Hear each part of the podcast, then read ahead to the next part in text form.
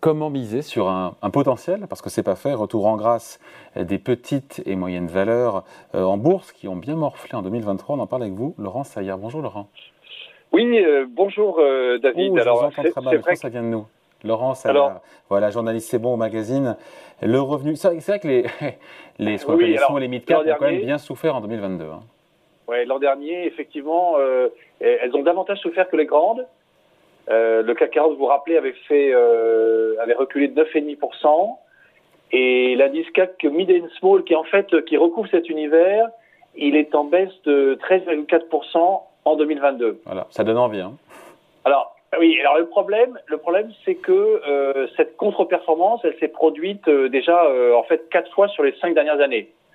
Alors ça vient un peu mettre à mal effectivement le, le principe, la théorie selon laquelle les petites capis serait mieux que les grandes sur les longues périodes, ce qui est quand même toujours vrai sur très très long terme.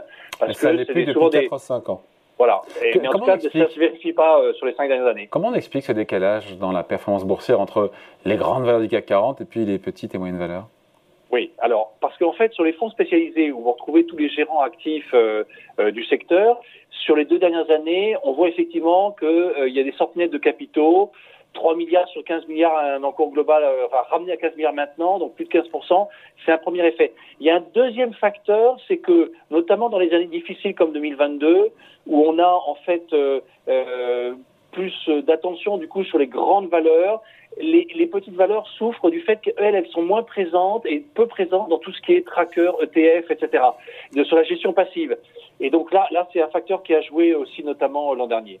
Bon, est-ce qu'il y a d'autres raisons à cette disgrâce qu'on, disgrâce qu'on espère temporaire, mais on ne sait pas en même temps, ça fait 4 ans que ça dure. Donc, euh. Oui, alors en fait, il y a, euh, il y a effectivement euh, bon, des pratiques peut-être qu'on peut juger discutables, tout un écosystème autour des petites valeurs qui pose question. Vous savez, il y a, des, il y a un recours excessif à des solutions euh, très inutiles de financement entre les, les ORAN, les OCAPSA, euh, les Equity Lines.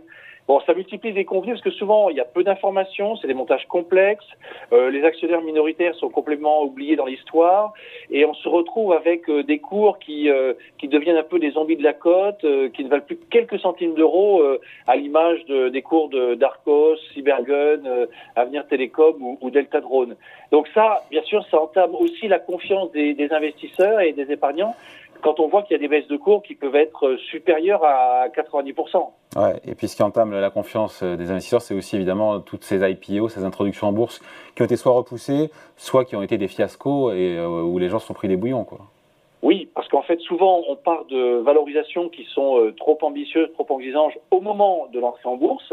Et pour ces petites sociétés qui pourtant souvent sont dans des métiers très prometteurs, hein, que ce soit l'hydrogène, la biotech, la medtech, la green tech, bon, ça crée beaucoup de déceptions. Par exemple, l'an dernier, sur les 11 nouvelles recrues, on n'en retrouve qu'une seule en hausse et toutes les autres sont en baisse avec parfois des baisses jusqu'à plus de 70%. Et même en 2021, vous vous souvenez qu'il a quand même été une année très favorable, hein, le CAC avait gagné près de 30%, bah, on a en fait seulement une petite dizaine de titres sur les près de 40 introductions qui ont eu lieu, qui, finissent l'exercice dans le vert. Et, en fait, euh, vous avez quelques très fortes baisses euh, aussi. Bon, on peut avoir une inflexion ou pas sur 2023 Est-ce qu'il peut, y avoir, un retournement en faveur des petites et, moyennes valeurs? Quels sont les facteurs de soutien, dit autrement pour, euh, Alors, bon, déjà, bah, déjà les valorisations, du coup, euh, sont attrayantes puisqu'elles ont baissé. Euh, c'est vrai qu'il y a des perspectives bénéficiaires qui peuvent être plutôt favorables. il y a un autre effet, c'est qu'en 2022, les, les OPA se sont produits dans, ce, dans cet univers avec une prime moyenne de 40% sur le dernier cours avant l'annonce. Alors ça, ça veut dire que ça peut aussi vouloir dire que ces petites sociétés étaient faiblement valorisées. Ça reconfirme ce que je vous disais à l'instant, mais souvent les PER euh, en, en, moyenne étaient autour de 11 pour une grande moyenne mobile qui est elle de long terme, qui est plutôt autour de 15. Mais quand on regarde avec des ratios plus sophistiqués, enfin des ratios comptables, en fait, on voit que cette sous-évaluation, effectivement, elle, est réelle si on compare aux mêmes sociétés qui sont dans l'univers du non-coté mais ça peut aussi vouloir dire que le non-coté, du coup, est un peu survalorisé. Alors, néanmoins, c'est tous les analystes, quand on regarde les bureaux d'analyse qui suivent ces valeurs du, CAC Mid Small, euh, il y a quand même, en fait, euh, une progression de, des bénéfices attendus autour de 7% pour 2022 et qui monterait à plus de 9% en 2023. Donc, euh, avec bien sûr beaucoup d'inégalités, un message plutôt favorable, mais vous avez, alors vous allez avoir des, une quarantaine par exemple d'entre elles qui ont des, attentes de hausse de profit de plus de 25%, puis vous avez d'autres exemples où là au contraire on, attend plutôt un, un, repli de plus de 25% de, de, de leur profit. Ouais. Euh, pardon, on l'a pas dit depuis le début, mais on parle pas de, de petites PME ou de, de, TI. Là, on parle de, quand même de groupes, enfin même de grosses TI ou potentiellement. C'est pas. Ah, on est sur oui, des boîtes oui, qui sont cotées plusieurs centaines de millions, voire peut-être en milliards voilà. aussi. Hein. Ah, on trouve, on trouve un petit peu de tout. C'est le problème. Euh, Alors c'est vrai que par exemple parmi celles qui sont un peu appréciées des, des analystes en ce moment en 2023. Euh, bah, vous avez par exemple GTT qui peut profiter du boom du, du, gaz naturel liquéfié. Vous avez une valeur comme Compagnie des Alpes qui, qui devrait profiter des réservations plutôt bien orientées euh, euh, dans les séjours, euh, ou même une sautier dans le traitement de, dans la gestion des déchets, le traitement de l'eau comme séché environnement, euh, qui a la capacité de répercuter l'inflation sur ses clients. Euh. et alors, vous avez aussi des avis positifs sur des secteurs qu'on aime bien, et, et alors, où, où, où, il y a des fleurons français, hein, notamment quand vous regardez le secteur de la plaisance. Vous avez quand même Beneteau qui a relevé ses objectifs.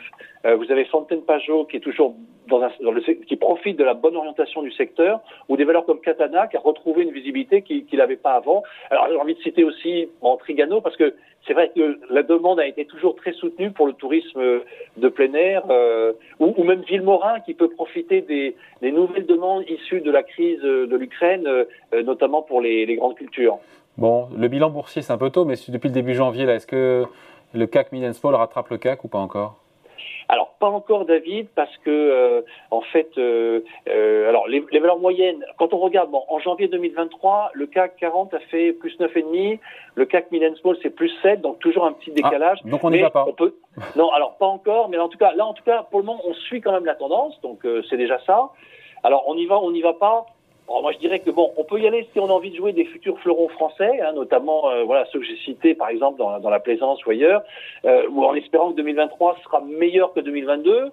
Voilà. Après, il faut avoir du temps devant soi pour cet univers. On est dans l'univers de, de sociétés qui doivent croître. Il faut savoir miser sur des pépites. Ça veut dire aussi qu'il faut savoir se retirer si finalement le dossier n'évolue pas bien et que euh, voilà. il y a plus de volatilité. Euh, il faut suivre, il faut suivre ces, ces positions. Dans les dossiers qui, qui évoluent bien, il y a la une du revenu qu'on va voir. Qu'est-ce qu'on peut lire cette semaine alors, euh, un sujet sur lequel, dont nous avions parlé ensemble, euh, David, donc sur les fonds à échéance euh, qui, qui ah. effectivement continuent à dérouler leur commercialisation. Donc, on revient un petit peu sur Jusqu'à le, sur 7% le par an si tout se passe bien. Faut voilà, et seulement si tout se passe bien. un entretien exclusif de, de Raymond Soubi, justement à propos, dans le contexte de la réforme des retraites et sur la réforme des retraites. Et, et puis aussi un grand dossier sur tous ces, toute cette concurrence qui se joue entre les, les nouveaux médias euh, Netflix, TikTok, YouTube, euh, etc. Et, et, les grands médias traditionnels, tous les géants audiovisuels qui cherchent à gagner la, la guerre de l'attention, qui peut avoir des, des conséquences en bourse. Euh, voilà. Et puis, bien sûr, c'est une petite, une, c'est une nouvelle série qu'on qu'on a démarré. série d'hiver, on va dire, et là on revient sur Hyundai qui est devenu le troisième constructeur automobile mondial.